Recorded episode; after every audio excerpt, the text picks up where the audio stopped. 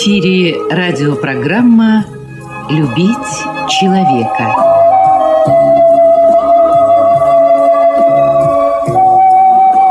У микрофона автор и ведущий радиопрограммы писатель Константин Антишин.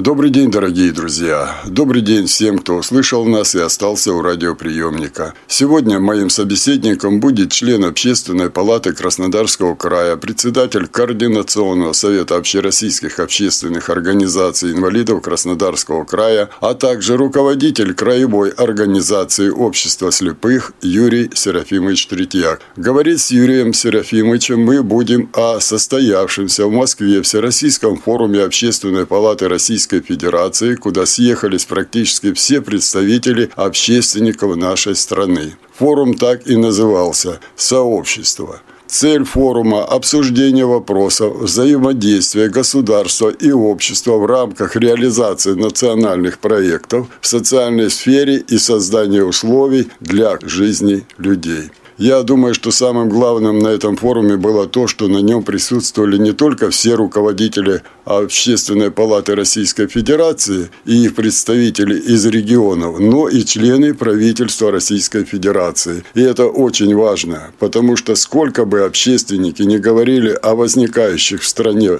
проблемах, они не решатся до тех пор, пока их не услышит руководство страны и, конечно же, правительство Российской Федерации.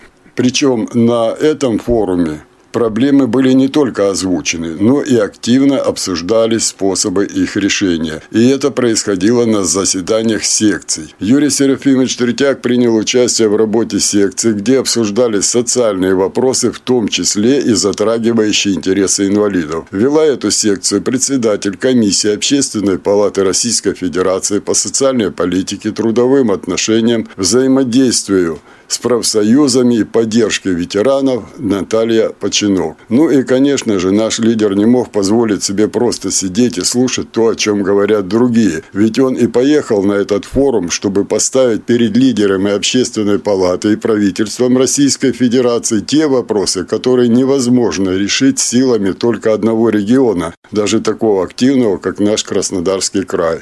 А в регламенте работы секции выступления Юрия Серафимовича предусмотрено не было, поэтому ему пришлось говорить из зала. Давайте послушаем, о чем он сказал. Ну и, конечно же, учитывая то, что с материалами форума ознакомлены далеко не все, кто заинтересован в этом, потому что, ну, не все же люди пользуются интернетом. Я думаю, что правильно будет и показать реакцию форума на поставленные Юрием Серафимовичем Третьяком вопросы.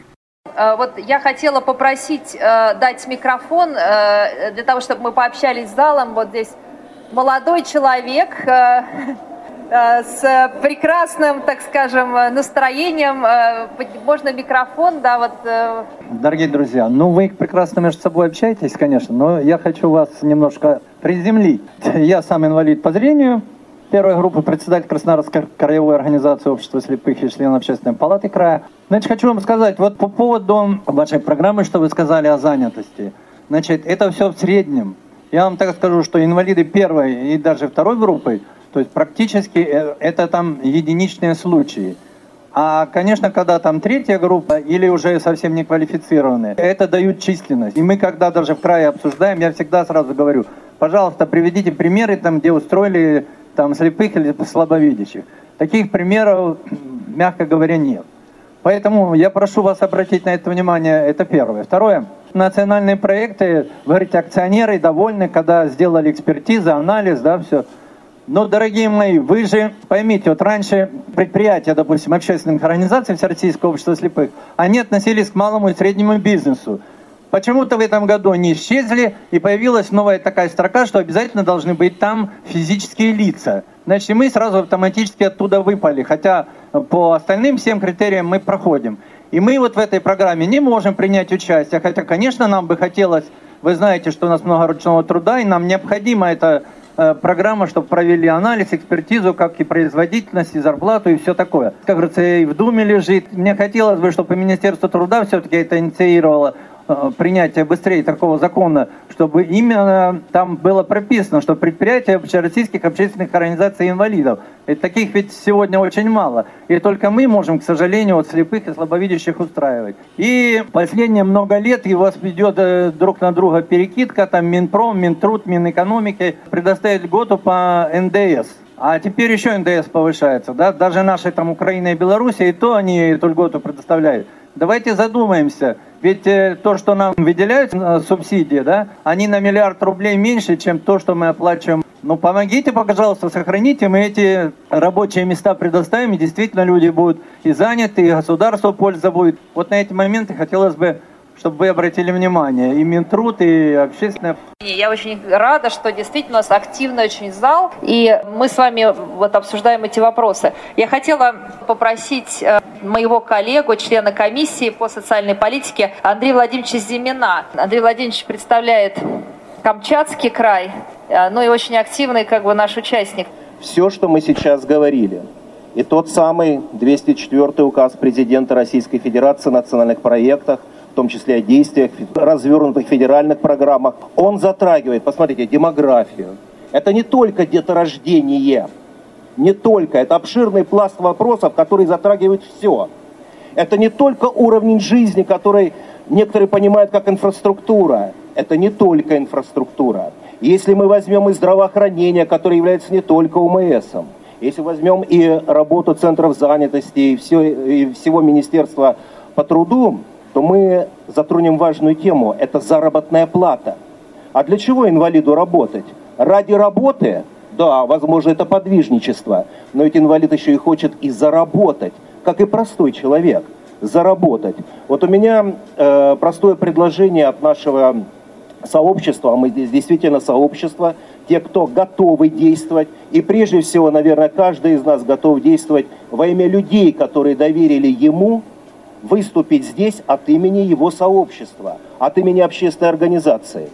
Вот посмотрите, заработная плата, достойный труд, оно действительно определяет наше бытие. Это очень важно. А где, кроме нашей любимой столицы и Северной Пальмиры, оклады учителей, врачей, социальных работников, да в том числе и на производстве, выше минимальный размер оплаты труда, чтобы почувствовать себя человеком, чтобы почувствовать национальный проект для меня. А где эти заработные платы, которые позволят достойно мужчине содержать семью, в том числе и свою женщину, а женщине обеспечить нарожать детей и их воспитывать? Вот посмотрите, простой пример. Передача определенных общественных настроений власти, чтобы поднять наше общественное настроение. Конституционный суд 7 декабря принял важнейшее решение, что у нас существует такое понятие, как МРОД, минимальный размер оплаты труда, 11 160, 163 рубля сегодня, а с 1 января целых 11 280. И Конституционный суд в третьем пункте четко указал депутатам Государственной Думы, власти, правительству, власти, что вот этот минимальный размер оплаты труда должен быть минимум в окладе и в первой ставке. То есть оклад уборщицы, первая ставка, которая не требует э, ни знаний, ни квалификации, должны быть 11 163 рубля. А у тех, у кого есть образование, есть квалификации, они должны быть значительно выше. Но никто из власти это не выполняет. А может быть сегодня, уважаемая Наталья Борисовна, вот наша секция, да, наш общественный посыл и будет в итоговом решении нашей секции о том, что мы настаиваем, чтобы это было немедленно выполнено.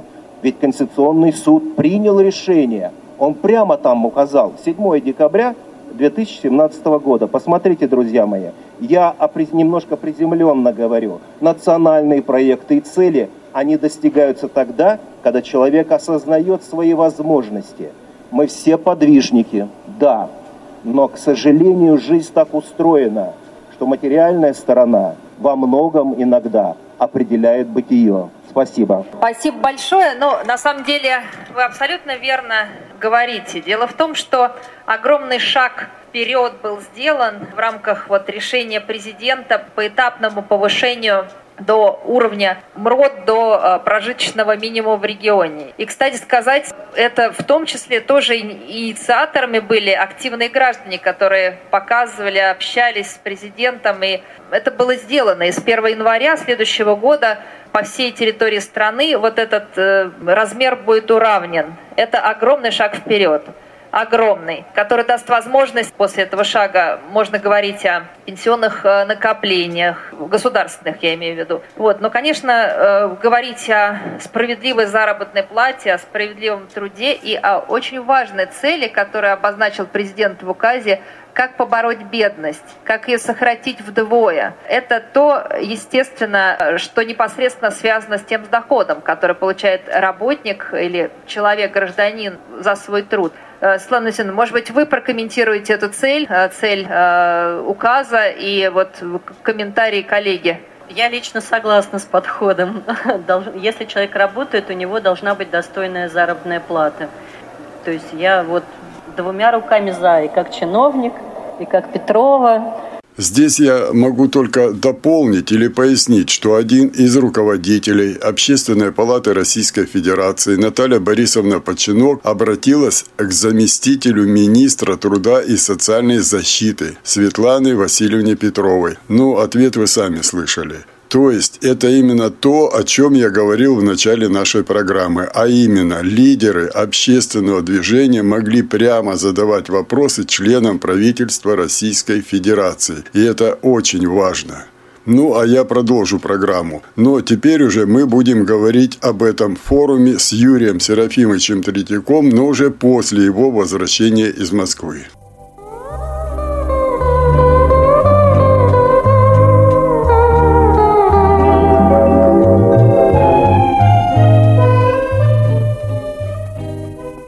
Проблем, к сожалению, много. И эм, я озвучил в первую очередь такие проблемы, как они создали э, Министерство труда сайт по трудоустройству инвалидов и докладывали, что до 50% трудоустраивают инвалидов. Но мне пришлось обратить внимание, что это либо третья группа, либо неквалифицированный труд. Инвалидов первой и второй групп практически не трудоустраивают. Это во всей стране, в том числе и в Краснодарском крае. Допустим, слепых в основном могут принимать только наше предприятие Краснодарский социально-трудовой комплекс. Это в Краснодаре, там или в Ейске, или в Лабинске. То есть другие предприниматели не трудоустраивают инвалидов по зрению. И есть единицы, работают массажистами, музыканты, преподаватели, но это недостаточно. И вот в этом плане как бы практически сегодня ничего не делается. Надо на это обратить внимание. Но как бы взяли на карандаш, так скажем, и данную проблему, согласились с этим. Затем наши предприятия общероссийских общественных организаций инвалидов, в том числе и наше предприятие ВАИ, они относились к малому и среднему бизнесу. То есть мы могли воспользоваться более дешевыми кредитами и помощи со стороны государства. Но почему-то ввели теперь, что обязательно должны быть физические лица, то есть человек какой-то в учредителях. Мы этого не делаем, мы этого опасаемся, потому что мало ли олигарх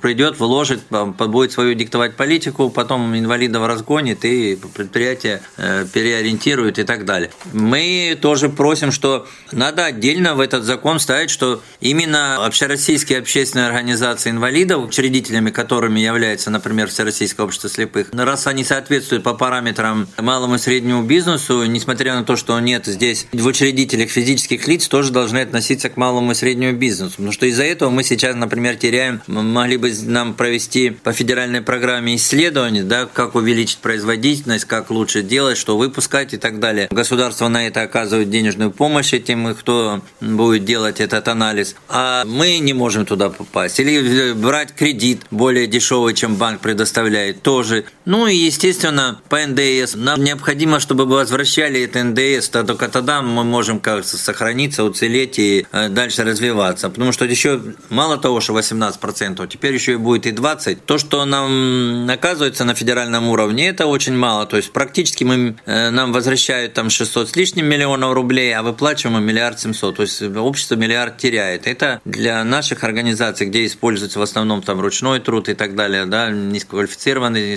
для инвалидов, э, это огромные деньги. Для наших предприятий это огромные суммы, которые могли бы ему помочь. Проблемы так, к сожалению, можно и продолжать, их еще много. Я уже и не раз говорил, что, во-первых, кто-то живет там на селе, в хуторе, да, надо бы, чтобы регион там или муниципалитет давал бы какой-то по социальному найму, чтобы не отдавали даже в собственность, но чтобы человек приехал, мог работать там в Краснодаре, допустим, потому что нанимать квартиру он не в состоянии, зарплата не такая высокая, чтобы оплачивать квартиру еще и жить, и... а вот хотя бы пока работает, предоставляли ему, было бы как-то, ну, пока что вопрос тоже этот стоит на месте.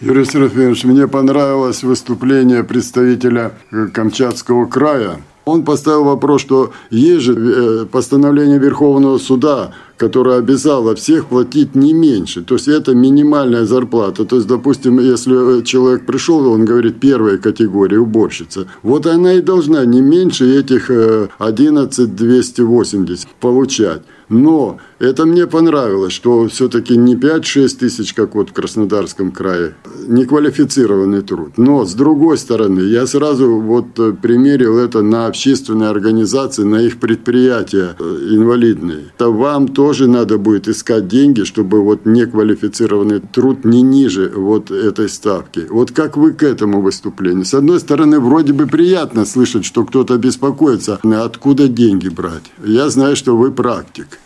Да, людям, конечно, надо повышать минималку, может доводить до минимального прожиточного минимума, это все правильно. Но только правильно вы заметили, а где брать деньги? Ты хоть 100 тысяч напиши, что ему дать, но если у меня их нету, я их не, все равно не смогу дать, вплоть до того, что закрыть предприятие. Здесь э, выход очень простой, то есть если они платят 6 тысяч, значит они его оформляют на полставки, вот и все, то есть ставка 11 280, э, ты вроде работаешь на полставки, тебе оформлены, и получаешь э, там пополам разделить развитие и все. Вот все, то есть и получаешь ты 6 тысяч каких-то. Здесь это все очень просто. Протрубили депутаты и правительство, что повысили, а по факту э, где взять деньги повысить? Если мы налоги заплатили и чиновники все получаются с этого, да, у них это будет повыситься, или с нас ЖКХ обдирает, тоже повысится себе. Все электроэнергии, водоканалы, тепло и так далее. А где взять нам? Они же все хотят купить по дешевке, производителей много, конкуренция большая, людям же надо что-то где-то зарабатывать. Вот все, практически это, оно невыполнимо. Оно невыполнимое. Точно так же и у нас, э, к сожалению, вот переведены на неполный рабочий день. Да, пишут, что ставка такая, а он работает не 7 часов, допустим, а 5. Вот все. Ну, это как с учителями, как с врачами вот в поликлинике. То есть э, мы вам повысим, ну тогда берите еще один участок или дополнительных учеников или прочее. Ну, тут нюансов очень есть, много, а, кажется, вольно выдумки хитро. То есть законы это не так сложно написать, а вот на месте уже думает, как приспособиться, чтобы и выполнить э, и закон, и э, постановление там правительства, и указы президента, но и самим не пострадать. И вот поэтому, наверное, очень важно то, что вы выступили, что вас не включили в эту программу общественной организации инвалидов, где вы бы могли и э, обучать новым профессиям, и тогда бы можно было бы и говорить о том, что предприятия могли зарабатывать. Это вот первый вопрос, который мы с вами говорили. Именно поэтому важно, наверное, было, да? Ну, естественно, потому что можно много чего обещать, и как всегда это делается, особенно перед выборами. Но как воплощать на практике, вот э, здесь уже решать очень туго. И эти вопросы, даже которые я поднимал, ну, частично там по малому среднему бизнесу он хоть лежит уже в Госдуме до сих пор, но хотя бы как-то лежит лежит. А, допустим, по НДС, ну, я беседовал со многими ну, замминистрами, с руководителями департаментов разных министерств. Ну, как бы они говорят, ну, только отмашку, если даст министр финансов, ну, до него пока что не достучались, не смогли убедить. И несмотря на то, что два года назад Медведев подписывал этот э, закон, подготовить, разработать, ну, пока что все остается на прежнем месте.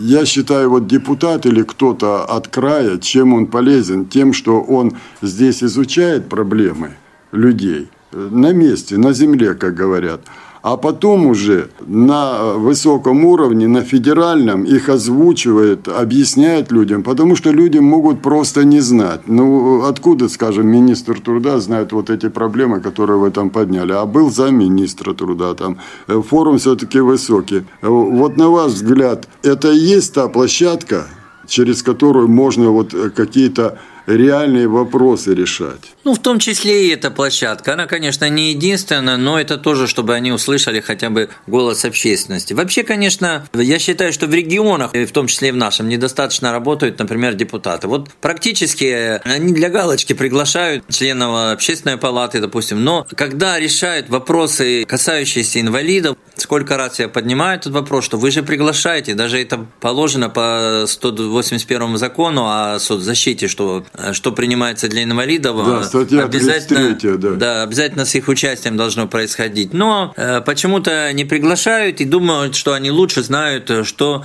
нужно для инвалидов. А даже такой вот пустяшный вопрос, он как бы не первоочередной, но вот как член общественной палаты меня направили туда, дорогу они мне оплачивают, а моему сопровождающему, ведь инвалиду ж нужен сопровождающий. Нет, то есть это мне надо оплачивать за свой счет. А почему такое произошло? Потому что ни депутаты, никто не озадачился. Сейчас конечно, наша секретарь палаты подняла этот вопрос и пообещали на 2019 год включить. А если бы это раньше поднимали эти вопросы, они бы знали, ну, гораздо раньше, может, включилось. Но не каждый же это сможет, то есть оплатить сопровождающего, проезд его, там, проживание и так далее. Ну, это, Юрий Серафимович, это далеко не пустяшный вопрос. Если бы не оказалось денег, значит, просто Кубань лишилась бы возможности поставить эти серьезные вопросы. Поэтому в результате э, там на высшем уровне просто о них не узнали бы. Вот вы говорите деньги. Да, вот сейчас Обилимпикс, конкурс рабочих профессий среди инвалидов, да, вот будет всероссийский.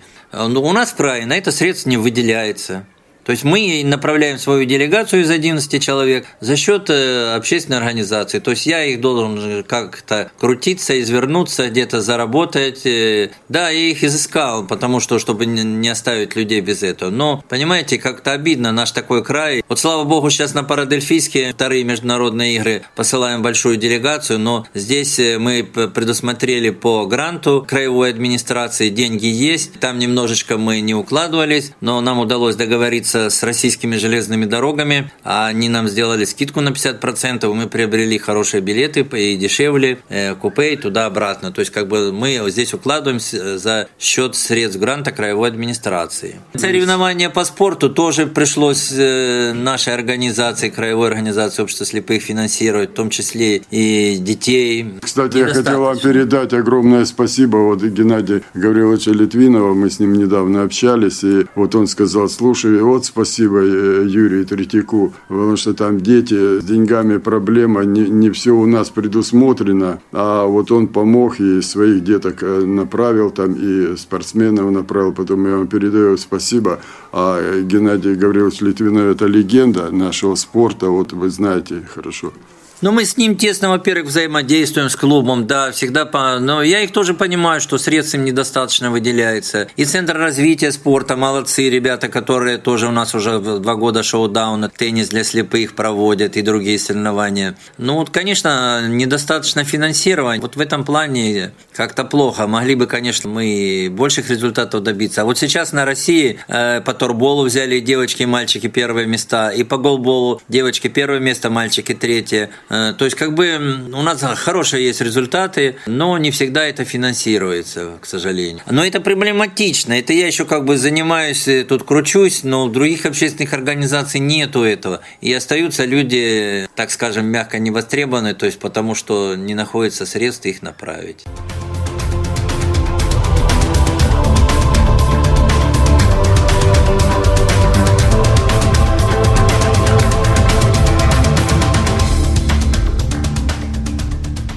Не только вы, Юрий Серафимович, и другим председателям в других регионах России тоже приходится крутиться, буквально пахать, как известный человек сказал, как на галерах. Да, но вот а зачем это? Если бы был прямой контакт э, с руководством почаще, если бы прислушивались. Вот я вам буквально вот на ладони пример лежит. Вот Боча, сейчас надо деток посылать, Боча. Э, новый вид спорта. Краснодарский край уже показал себя в Европе, в мире. Мы такие достижения имеем все. Деток послать. Нашелся спонсор. Но вот он не может напрямую перечислить деньги, чтобы дети поехали. Нужно искать сейчас какой-то фонд, который в хороших отношениях с властью. Через этот фонд направлять деньги. То есть только в Марокко. Вот, э, может быть, где-то все-таки надо поднять вопрос такой, что, ребята, если вы видите конкретную работу, или, скажем, вот у вас художественная самодеятельность, я не знаю, каким образом, но у вас замечательный дворец культуры, у вас замечательные хоры, у вас замечательный КВН, КИСИ, у вас кипит все время работа. Понятно, что ваше предприятие не в состоянии это все оплатить. Понятно, что вы ходите спонсоров просите, у вас нет э, дохода такого прямого, или грант где-то, а это очень сложно, и либо искать. Но напрямую, вот по, почему так, вот как вы думаете? Ну вот это же боча. Ну почему через фонды? Ну почему через кого-то? Это значит, путь удлиняется. Да, это все правильно вы сказали. Но дело в том, что даже когда есть деньги, вот нам предусмотрели деньги по государственной программе Краснодарского края «Доступная среда», участие во всероссийских э, различных э, социокультурных фестивалях, там, соревнованиях и так далее. И то средств хватает. Ну, почему-то вот Министерство культуры в этом году решило, что а кормить там не надо. И вместо того, чтобы утвердить новое положение или порядок, что там ограничить, там, допустим, питание там не больше тысячи рублей, к примеру говоря, как это в спорте делается, и, та, и так далее. Мы всегда, естественно, стараемся меньше, но я, к примеру, говорю. Нет, будем только оплачивать проживание э, и проезд. А питание пусть инвалид сам питается, который получает там пенсию тысяч двенадцать. Э, конечно, он рад, что мы его тут э, приобщили, что мы его повезли. Но вы извините, и где-то там ему питаться. Да у меня рука не поднимается, чтобы им это сказать. Я как белка в колесе кручу, чтобы э, изыскать на питание. Хотя деньги заложены. Это мне вообще не понимаю. И, конечно, мы обращались не раз к губернатору, к сожалению, пока что не удалось встретиться. Мы также главе города Краснодара обращались, нам надо изменить форму поддержки Краснодарской местной организации пока не удается. То есть много вопросов э, есть, которые не получается решить. Но, как говорится, руки мы не опускаем, продолжаем работать и надеюсь, что когда-то нас услышат и пойдут навстречу. Юрий Серафимович, время у нас, конечно, ограничено, поэтому мы о планах на будущее обязательно, я обещаю вам, мы встретимся в январе и поговорим о том, что а, дальше вы собираетесь сделать, и серьезный будет разговор. Сегодня практически э, ноябрь, мы уже с этим годом прощаемся. Я же сказал, что мы уже новогодняя программа, будем поздравлять друг друга, будем песни петь, будем стихи в эфире читать в программе. То есть, э, ну, Новый год, праздник, людям не нужны проблемы. Поэтому вот если оглянувшись назад, вы что-то намечали, я знаю, что вы человек э, системный, вы намечаете что-то и идете твердо к этой цели. Вот э, все, что намечали на этот уходящий 2018 год, все удалось сделать или нет? Ну, естественно, что не все удалось, то, что задумывалось. И я уже озвучил вам, что нам не удалось вот перед этим только что. Ну, а то, что мы сами намечали, намечали, то, что зависит только от нас, в принципе, мы все выполнили. Мы даже ну, перевыполнили то, что намечали. А, а что перевыполнили? Ну, мы больше послали своих средств и на спорт, и на культуру, и ремонты в местных организаций, и мебель там купили. То есть я хочу, чтобы было прилично, чтобы людям было приятно приходить в свою организацию.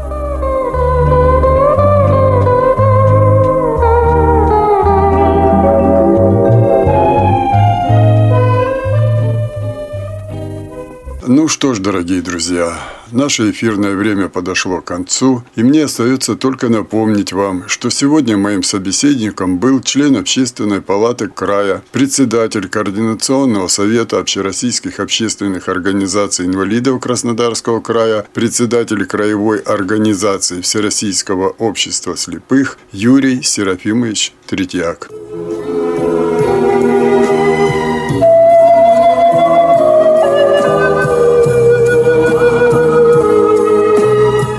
Радиопрограмму «Любить человека» подготовили и провели для вас, как и всегда, звукорежиссер Лев Семенов и автор программы Константин Антишин. До свидания.